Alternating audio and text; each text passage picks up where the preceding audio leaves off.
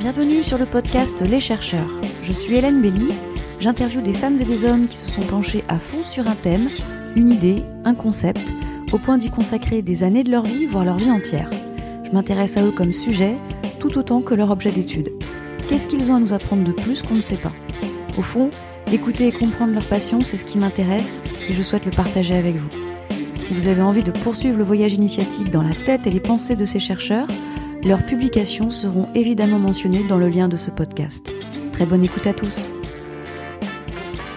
Aujourd'hui sur le podcast Les chercheurs, j'accueille Clément Varenne. Tu es responsable de l'école des docteurs de l'Université de Toulouse. Tu mets en valeur le statut des doctorantes et des doctorants en organisant notamment chaque année un concours d'éloquence, ma thèse en 180 secondes. De ton côté, tu as soutenu une thèse d'histoire en 2013 sur le thème de la piraterie. Dans le cadre de cette interview, c'est ton parcours et tes travaux de chercheur qui sont mis à l'honneur. J'ai à cœur de replonger avec toi dans ton voyage doctoral et aussi tes activités actuelles. Et là, tu disposes d'au moins 30 minutes. Alors, Clément, pour commencer cette entrée en matière, qu'est-ce qui t'a amené à poursuivre tes études d'histoire? En fait, j'ai toujours été passionné euh, par l'histoire depuis euh, depuis tout petit. C'est vraiment euh, une discipline qui me, qui me parle beaucoup, déjà parce qu'elle est très... Euh, euh, on ne le voit pas suffisamment, mais c'est une, une discipline très transversale, très, qui permet de, d'être très ouverte sur beaucoup de, choses, aussi bien qui permet à la fois d'évoquer des questions d'économie, de philosophie, de, de, de société, de sociologie, etc. C'est une euh, une discipline très chrono, chrono euh, euh, non c'est pas le bon mot, anthropophage, qui va, qui va manger beaucoup d'autres disciplines, et c'est, ça qui m'intéresse particulièrement dans l'histoire, c'est son, son, côté très pluriel, et c'est pour ça que j'ai tout de suite été, tout de suite accroché dans cette discipline-là, et que très rapidement j'ai orienté mon parcours vers ça, car il m'offrait beaucoup de diversité. C'est cette diversité, cette curiosité que j'ai souhaité conserver euh, tout au long de ma carrière. Alors ton sujet de thèse, c'est la piraterie dans la Méditerranée antique, représentation et insertion dans les structures économiques. Pourquoi tu as choisi ce sujet et puis cette période de l'histoire? Alors c'est vrai qu'en histoire, on, a tendance euh, parfois à parler beaucoup d'une histoire des élites. Et il y a beaucoup de cours d'histoire en particulier. Euh, euh, au, collège et au lycée qui était très intéressant, mais qui t'intéressait à, la royauté ou ce genre de choses. Et euh, dans mon parcours universitaire, j'ai euh, été passionné par le, monde rural au XIXe siècle, qui a été une première approche de, l'histoire de, de l'humain en tant que personne inconnue et il y a des études tout à fait passionnantes sur le sujet, sur comment euh, vivait euh, un, homme au 19e siècle, euh, mais pas un, roi, quelqu'un qui, vient de, la terre et qui vit de la terre. Et c'est vraiment passionnant et intéressant. Et j'ai voulu reprendre ce, type d'approche-là dans mon travail de recherche et moins m'intéresser à la manière dont l'économie se construisait ou le, les cités ou les, où les empereurs, les royautés euh, dans l'Antiquité se, construisaient, mais plutôt euh, m'intéresser à comment est-ce que les humains euh, vivaient au sein de cette Méditerranée. Et c'est vraiment ça qui m'a qui m'a passionné. Et du coup, j'ai pris l'exemple d'un personnage, d'une figure de, de, marginalité au sein de cette antiquité. Et quoi de mieux que la piraterie comme figure de marginalité? Approche aussi avec la, la mer. Euh, la Méditerranée est un, est un personnage également à lui, à lui tout seul qui va euh, apporter euh, beaucoup d'éléments dans la manière dont on va voyager, dans la temporalité, dans le, dans le temps que les, dans la manière dont le, les pirates vont, vont appréhender leur espace, etc. Et donc c'est aussi cette approche-là à la, fin, à la fois de la géographie, de l'espace, de, de la manière dont il va conditionner pratiquement le, la manière dont on va se déplacer, dont on va, euh, qui on va rencontrer, etc. Ça va beaucoup euh, m'intéresser également dans mon travail. C'est pour ça que je voulais une approche sur euh, le, pirate plutôt que le brigand. Le brigand va plutôt avoir tendance à être sur terre, dans les montagnes, etc. Et du coup, l'approche méditerranée, l'approche maritime va apporter des contraintes supplémentaires qui vont euh, également euh, donner une, euh, une, coloration particulière à mon travail de recherche. Et c'est pour ça que j'ai choisi la piraterie très tôt, parce que c'est un sujet que j'ai commencé à étudier en Master 1, que j'ai poursuivi en Master 2, et que donc j'ai pas quitté en, pendant ma thèse, mais que j'ai commencé très tôt.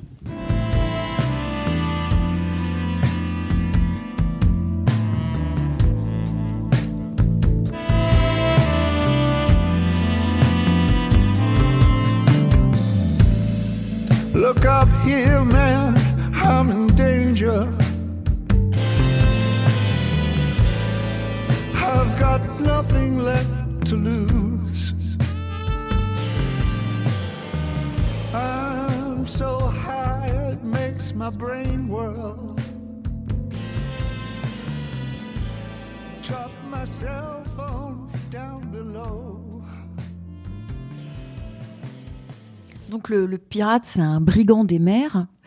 Et euh, tu parlais de voyage doctoral, ça veut dire que tu es concrètement allé euh, visiter la Méditerranée, visiter des sites historiques alors, évidemment, une thèse, ça, dure sur un temps limité. Il y, a, trois ans, puis on a des financements quand même qui sont pas, qui sont pas, qui sont limités. Donc, effectivement, je pouvais pas aller cheminer tout au long de la Méditerranée.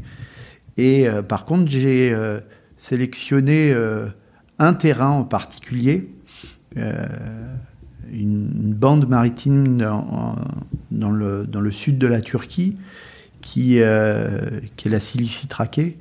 Et cette région-là, elle est particulièrement connue dans l'Antiquité pour être un, un, repère de pirates. Et il m'intéressait en effet d'aller visiter ce repère de pirates pour au mieux comprendre comment euh, le, terrain était, euh, était constitué et comment est-ce que concrètement euh, vivaient ces populations-là. Ce qu'on constate assez, de manière assez surprenante, c'est une approche très différente en ce que, ce que vont nous raconter les textes, qui vont décrire une région habitée par des pirates, euh, presque un système organisé, euh, de crime organisé, où on va avoir euh, un, système presque de corsaires, où on va avoir des, pirates qui répondent à, une volonté presque étatique, où ils vont aller presque de manière organisée combattre Rome, peut-être même prendre le port d'Ostie, qui est le port de, de, Rome. Donc on a un système très organisé qui apparaît dans les textes, des pirates qui vont même jusqu'à euh, euh, enlever Jules César, qui est, une figure historique extrêmement connue. Et donc on n'imagine pas que des personnes pas organisées arriveraient à, cet exploit-là. Et en fait, on a une certaine surprise quand on arrive sur le terrain où, où, au contraire, on le voit des paysages très morcelés, des falaises, qui laisse peu de place à des espaces portuaires euh, organisés, euh, qui au contraire sont extrêmement morcelés, extrêmement petites, et euh, on imagine mal que on puisse, et d'ailleurs plus, plus, on observe le terrain, et plus il nous parle, et plus il nous raconte qu'en fait cette histoire-là qui est décrite dans les textes est plus de l'ordre du topoi littéraire, c'est-à-dire de la de la construction littéraire politique, où on va essayer d'afficher un message euh, politique pour décrire un ennemi, ou alors mettre en avant un ennemi euh, politique qu'on va combattre. Et c'est pour ça que Jules César utilise sciemment le, pirate, mais Pompée euh, va avoir à la même période à peu près la même approche, où il va se dire... Ben, c'est cet ennemi-là qu'on va combattre, et Cicéron va même dire le, la piraterie est l'ennemi euh, de tous les peuples, et donc on a cette construction euh, littéraire politique, qui est, un, argument politique pour que les populations euh, ben, s'emparent de ces sujets-là, et puis à contrario, on a ces populations qui, oui, sûrement, vivaient de piraterie, mais de manière sûrement également aussi modeste que le terrain nous laisse présager, euh, utilisait la piraterie comme un moyen de ressources et euh, pas comme quelque chose d'organisé. Et quelque part, le terrain déconstruit le fantasme euh, et apporte des éléments de, de, réponse qui sont tout à fait éclairants. C'est pour ça que le, le, voyage sur le terrain et le chemin presque pédestre, parce que des fois, j'y suis allé à pied et, voir euh, euh, presque pris des risques, parce qu'il a fallu grimper, euh, il n'y avait aucun chemin, donc on, grimpe à, flanc de falaise, et c'est des, territoires qui restent encore vierges de l'occupation humaine, on a cette chance-là dans, la Cilicie traquée, et c'est vrai que c'est très intéressant d'aller observer ça directement sur place. Euh, c'est intéressant quand tu parles de construction littéraire, donc euh, du personnage pirate et politique. Euh, pourquoi ces personnages politiques que tu as cités, comme Jules César, Cicéron, Pompée, on, fait du pirate une pure construction littéraire et politique? Qu'est-ce qui les a amenés à faire ça? Dans la Rome antique, il y a trois guerres civiles qui se succèdent. Là, on est sur la seconde guerre civile, où deux figures euh, politiques vont euh, s'opposer, vont même s'opposer militairement. Hein. c'est le c'est le cas de de, César et, de Pompée. César va être assassiné, mais ses euh, descendants, enfin ses, descendants, on va dire politiques, vont reprendre le, le flambeau pour combattre Pompée, etc. Donc on est sur une période extrêmement violente, à la fois violente physiquement, puisqu'on parle effectivement d'assassinat, de coup d'État, etc., mais également euh, violente politiquement. Et euh, il faut euh, combattre politiquement son adversaire et apporter des arguments en termes de surenchère pour, pour montrer sa supériorité par rapport à l'autre, etc. Et la victoire de César sur la Gaule, qui est très bien raconté dans le, dans le livre qu'il a lui-même euh, écrit euh, sur la guerre des Gaules, est un argument politique important qui va, qui va bah, légitimer sa progressive ascension au pouvoir. Et son opposant politique de l'époque, qui est Pompée, va également chercher des arguments pour légitimer également une ascension politique euh, et euh, quoi de mieux que inventer, enfin presque construire, puisque là on est dans l'ordre de la construction. Hein, euh, moi, c'est ce qui me semble, en tout cas au travers des recherches que j'ai pu mener, de la construction politique. Hein, quoi de mieux qu'inventer un ennemi qui va fédérer autour de lui et quelque part légitimer euh, l'ascension politique d'une personne. Et c'est vrai que le pirate joue ce rôle-là, en tout cas dans la littérature. C'est la manière dont il est présenté. Et on va le présenter comme un ennemi naturel. On va même pas interroger la légitimité de cet ennemi-là. On va le présenter comme un ennemi et quelque part un ennemi qu'il faut combattre, puisque, et on le comprend, c'est un ennemi qui vient spolier à la fois euh, des populations. Euh, euh, la technique du raid vient apporter, on va prendre des richesses, parfois même ils vont prendre des vies. Enfin voilà, le raid peut être violent, etc. Donc c'est une crainte.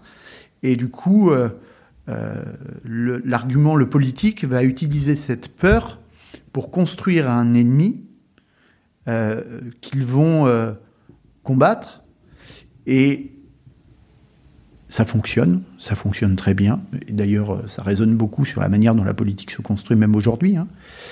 Et euh, à tel point que le, le, Sénat romain accorde un pouvoir qu'on appelle, euh, en tout cas à cette époque-là, l'imperium infinitum. Donc c'est un commandement, l'imperium, c'est un commandement militaire qui permet de lever des armées infinitum, c'est-à-dire sur l'ensemble de la Méditerranée, et qui accorde à, Pompée le pouvoir, pour combattre la piraterie, de lever armée sur l'ensemble du territoire maritime méditerranéen. Donc on peut s'imaginer aujourd'hui, c'est comme si on levait une armée n'importe où autour de la Méditerranée. C'est quand même un pouvoir très important. Et il va, en l'espace de quelques semaines, à peine trois mois, éliminer la piraterie dans la Méditerranée. Preuve, preuve supplémentaire, s'il en est, de la, premièrement, désorganisation de ce, de ce système-là qu'on nous a présenté comme argument politique comme étant organisé, et de la construction politique qui est derrière, puisqu'on est dans la surenchère, on monte une armée, on, mène des opérations militaires, ces opérations militaires sont effectivement victorieuses, puisqu'on est face à des armées organisées qui vont combattre des personnes qui ne le sont pas, et puis, euh, et puis on va affirmer politiquement qu'on a euh, décimé la question de la, piraterie dans la Méditerranée. Et ensuite, dans nos sources littéraires, et c'est moi ce qui m'a passionné, la piraterie presque disparaît. C'est comme si euh, ensuite elle, apparaît par petites touches, presque impressionnistes, mais on, en a, on n'a plus de, menaces aussi prégnantes euh, qui apparaissent à, ce temps-là. Et c'est ça qui m'a aussi intéressé, c'est d'interroger cette, période-là et de me poser véritablement la question de savoir est-ce que oui ou non la piraterie avait disparu et à quel moment, qu'est-ce qui fait qu'une région ou, une, euh, ou un espace maritime va prendre le risque, puisque c'est un risque aussi, hein, de, s'adonner à la piraterie et à quel moment on choisit de s'en détacher et qu'est-ce qui, qu'est-ce qui fait, puisque c'est pas uniquement, c'est pas, on peut pas caricaturer, caricaturer les choses, c'est pas le, l'acte militaire qui va venir euh, euh, arrêter euh, la, la, piraterie, au contraire.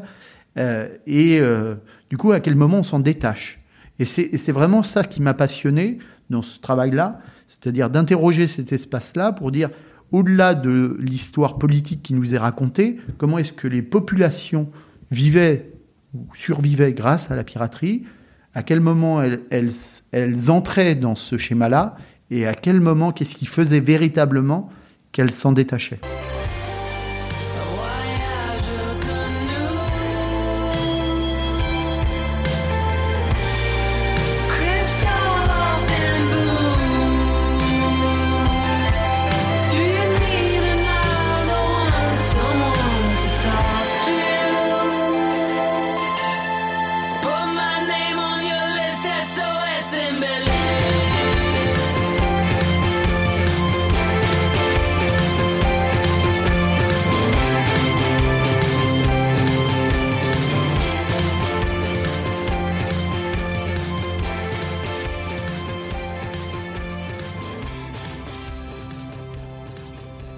Qui est intéressant dans ta thèse, c'est que tu décris le pirate comme un agent économique et il a une utilité, euh, ce pirate, dans la vie économique de ces populations, puisque je reviens sur le fait que ton approche, elle est finalement très humaine. Tu t'intéresses à une figure marginale.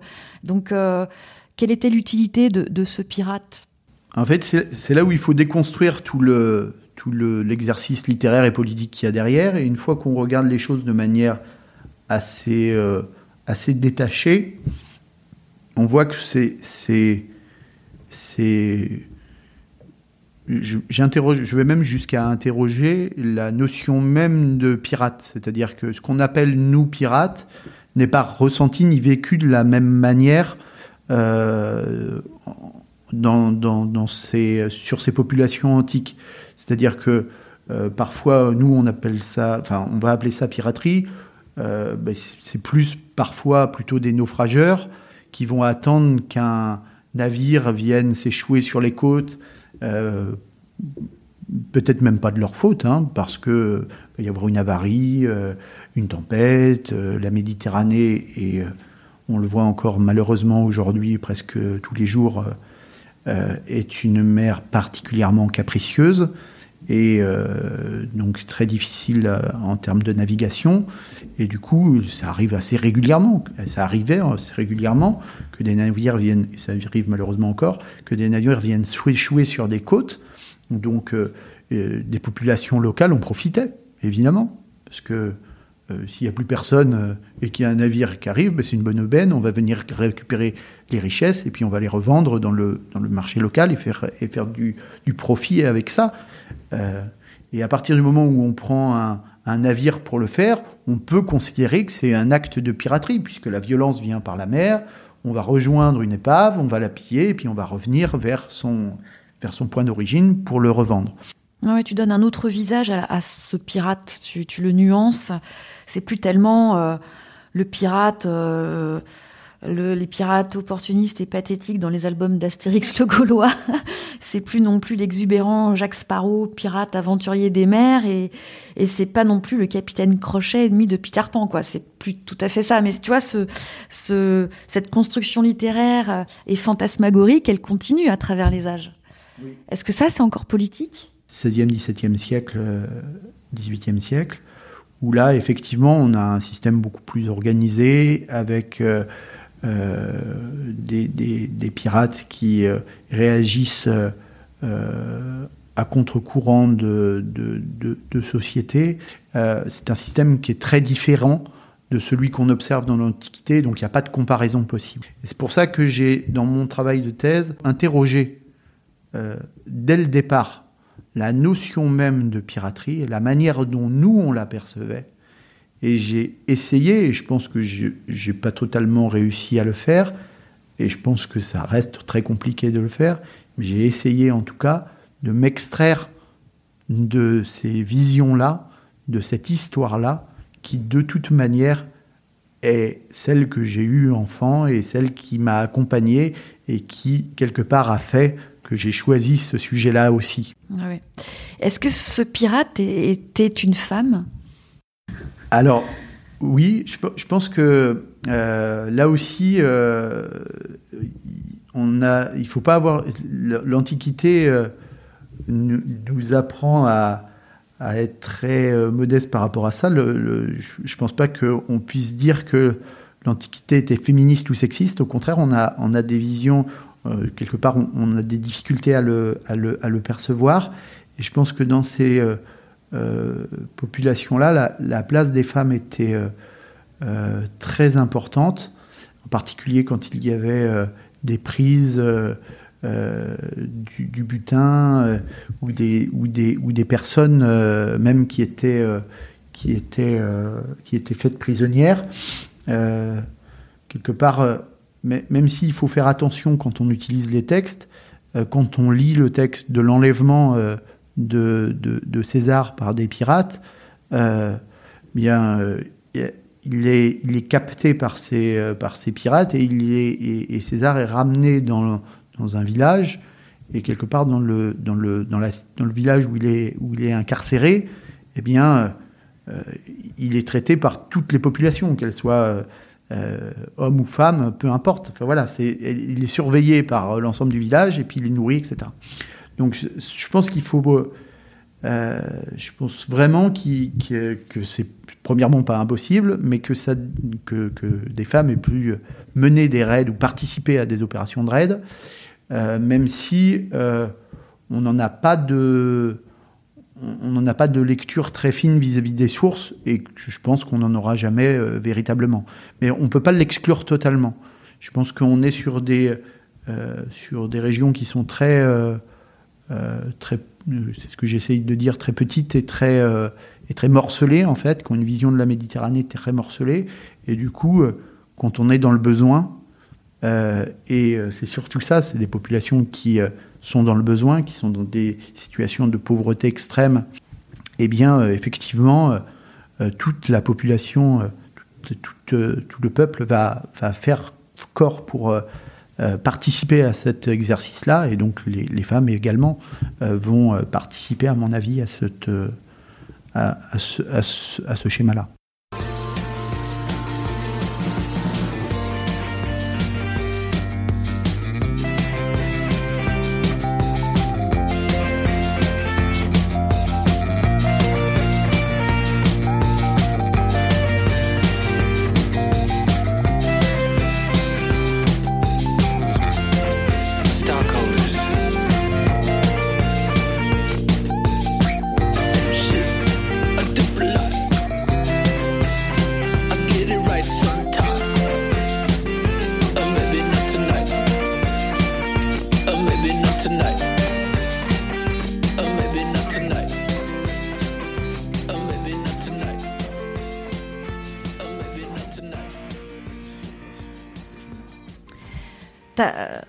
Tu as envie de poursuivre l'aventure de, découverte historique des pirates? Enfin, tu as fini ta thèse, tu fais un tout autre métier, mais on, sent que bah, l'histoire te passionne. Donc, à, l'issue de cette thèse, est-ce que tu as envie de poursuivre euh, ce voyage avec les pirates? Euh, Je fais un métier qui, me passionne également et euh, toujours dans la diversité, en fait. C'est ça qui m'anime aujourd'hui. Je fais un métier très différent, en fait, de, de, journée en journée. On va faire à la fois de la formation euh, on va participer à des événements de culture scientifique comme ma thèse en 180 secondes, parler d'emploi euh, et favoriser la poursuite de carrière des docteurs, qui est un sujet important, mais également euh, amener de la facilité dans les processus administratifs qui sont souvent jugés trop complexes par les enseignants et même nos, étudiants. Donc, amener de la, facilité également quelque chose qui m'intéresse beaucoup et euh, donc je, je, conserve beaucoup de curiosité dans mon métier.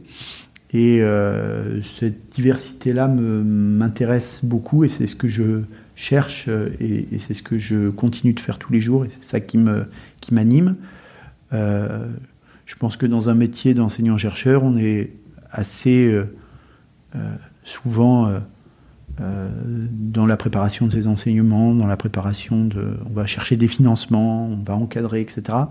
Et donc c'est euh, beaucoup moins diversifié que ce que je fais aujourd'hui.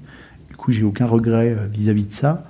Par contre, effectivement, le, je, conserve une passion pour la, pour la recherche que je fais et que je poursuis évidemment à mes heures, à mes heures perdues. Évidemment, il y en a de moins en moins en ce moment, mais euh, pour des raisons familiales. Donc le but est que j'y revienne ensuite euh, progressivement. Et je pense que c'est aussi une bonne chose de, prendre du temps euh, pour se détacher de, sa recherche, faire autre chose pendant un certain nombre d'années et puis y revenir. Ça permet d'avoir un, regard neuf et d'avoir des, et de, modifier sa perception chemin faisant. Et je pense que c'est fondamental aussi dans, dans, la manière dont la, la recherche se construit. Euh, donc ça, je pense que c'est aussi très, très important. Et après, j'ai effectivement des projets de, de, publication. Évidemment, j'aimerais publier un certain nombre de, parties de ma, thèse euh, pour qu'il soit lu et qu'il soit utile vis-à-vis de, mes pairs. Donc ça, c'est des projets que j'ai, mais à, plus long terme. Et ensuite, surtout, ce que j'aimerais et ce qui me, plairait beaucoup, c'est de poursuivre ce travail de, diffusion de la, recherche euh, et, pourquoi pas d'écrire un, livre pour enfants euh, autour de ces questions-là, autour de la piraterie, pour continuer de, déconstruire euh, l'image que l'on se fait et, parfois euh, faussé de, du, pirate et quelque part réhabiliter euh, le, pirate aujourd'hui parce que j'ai quand même beaucoup d'affection pour lui. J'ai construit beaucoup d'affection pour lui. Et du coup, ça me plairait beaucoup. Par la recherche, j'arrive à, insuffler cette passion-là. Tu, parlais de ton métier passion, tu as évoqué que tu faisais de la formation, de, tu intervenais sur des, événements dans le domaine de la culture scientifique, la valorisation de la recherche, la facilité aussi administrative, comme tu le, décrivais. Euh, justement, euh, tes actions, si on fait une, focalisation sur tes actions concernant la valorisation de la recherche, qu'est-ce que tu fais concrètement? De rendre accessible son travail de recherche tout en ayant aucune, euh, aucune concession sur la difficulté. Il ne s'agit pas de, de, de, faire simple pour euh, dire des banalités. Il s'agit au contraire de rester dans tout ce qui est de la rigueur et de la difficulté, de la complexité d'un sujet de recherche, de rentrer dans le, dans le vif du sujet, dans ce, dans ce qui fait le, le sel et ce qui fait la différence entre un sujet de recherche et un autre, et de rentrer dans ce niveau de détail-là, tout en euh, le rendant accessible pour, euh, pour euh, n'importe qui, en fait, pour, même pour un enfant, pour un enfant de, de 5 à 6 ans, on doit essayer de, faire comprendre la difficulté d'un travail de recherche. Et donc ça, c'est particulièrement important. Donc il y a à la fois cet aspect de formation, mais aussi, et même si cette activité-là a été moins, moins, a de toute manière percutée par la crise sanitaire, comment est-ce que on, crée des événements où on crée des formats qui soient très différents pour faire passer ces messages-là à différents publics? Et donc là, on, développe différents avec des partenaires qui euh, sont également passionnés de, ce, euh, de faire passer euh, la, culture scientifique, des passeurs de science. Avec l'ensemble de ces partenaires-là, ben, on va imaginer des, événements très différents les uns des autres, avec des, approches très différentes, des, contenus différents. Et ça, c'est vraiment cette construction-là, presque artisanale de la recherche, comment est-ce qu'on va la, faire passer, euh, euh, faire passer ses savoirs manière très ouverte, eh bien, elle est, vraiment intéressante, passionnante.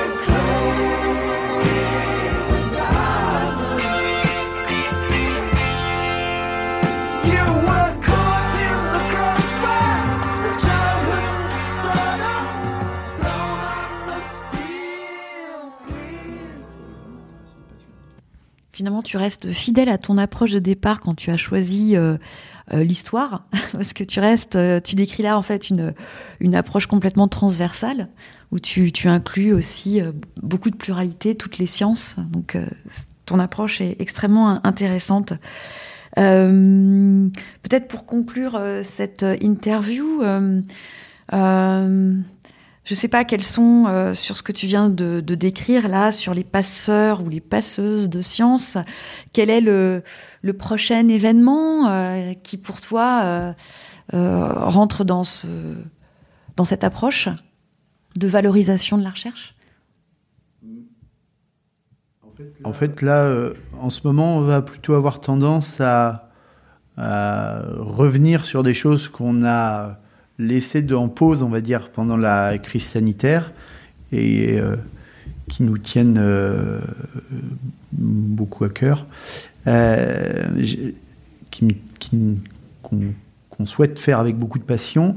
C'est le cas d'un projet qu'on réalise avec la Cité de l'Espace, le, le, Congrès scientifique des enfants, qui est un projet passionnant où on va faire de la vraie, euh, véritable mixité où on va euh, amener les enfants à, imaginer comment construisent, ils construisent leur, collège sur la, sur la Lune ou sur Mars, etc., en utilisant la, la science, les données de la science, des sciences, pour, pour imaginer cet espace-là, aussi bien des disciplines scientifiques, mais également euh, euh, les sciences humaines, puisque euh, ben, créer un collège dans, un environnement aussi hostile que Mars, ben, ça demande à être confiné dans un lieu presque fermé, et du coup, ben, la, crise sanitaire nous aura au, moins appris que c'était pas si simple que ça, et que du coup, euh, il faut imaginer euh, tout un tas de, règles de vivre ensemble. Et euh, les sciences humaines apportent énormément de réflexions là-dessus, qu'elles soient philosophiques ou, artistiques, etc. Et du coup, c'est tous ces éléments-là qu'on interroge avec ces enfants. Et après, ils vont participer à un véritable mini-congrès où ils vont prendre la parole face aux autres. Et c'est vraiment un très bel événement qu'on souhaite, qu'on va soutenir pour l'an prochain. Il y a également la participation de doctorants dans euh, des, événements qui sont organisés par l'association Les Étoiles brillent pour tous, qui est une très très belle association qui va amener la, recherche dans des lieux où elle ne va jamais, dans des hôpitaux psychiatriques, dans des prisons ou dans des lieux, dans des secteurs du territoire où, on ne va pas forcément. Et du coup, euh, c'est particulièrement intéressant d'aller euh, euh, faire des conférences de recherche où on présenter sa recherche auprès de, de, l'ensemble de ces populations. Je pense que c'est une mission fondamentale. Et du coup, on va vraiment avoir cette année volonté de revenir vers nos, ce qu'on a construit ces dernières années, reprendre l'ensemble de ces événements-là qui sont très importants, qu'on a évidemment, euh, puisque c'est de l'événementiel, euh, dû mettre en pause pendant un, an. Et du coup, euh, qu'on souhaite vraiment, ou alors qu'on a essayé de refaire d'un format numérique, ce qui ne donne pas le même, la même saveur à la rencontre. Et du coup, qu'on va essayer de remettre en place et remettre en, présence et remettre en avant pour qu'il puisse continuer. et c'est vraiment ça qu'on va chercher à faire cette année. Euh, ça m'a fait très plaisir de prendre ce temps-là avec toi pour que tu me parles de ta thèse et que tu nous parles d'histoire et de, donc de notre histoire. Euh, parce que tu es le premier chercheur euh, que, que j'interviewe dans le domaine des sciences humaines et de l'histoire. Donc je suis très très contente. Ça fait partie de mes passions. Donc pour une fois qu'on prend le temps d'écouter quelqu'un qui connaît son sujet, c'est vraiment très bien. Donc merci à toi pour ce temps passé. Merci à toi également pour cette interview. C'était très agréable.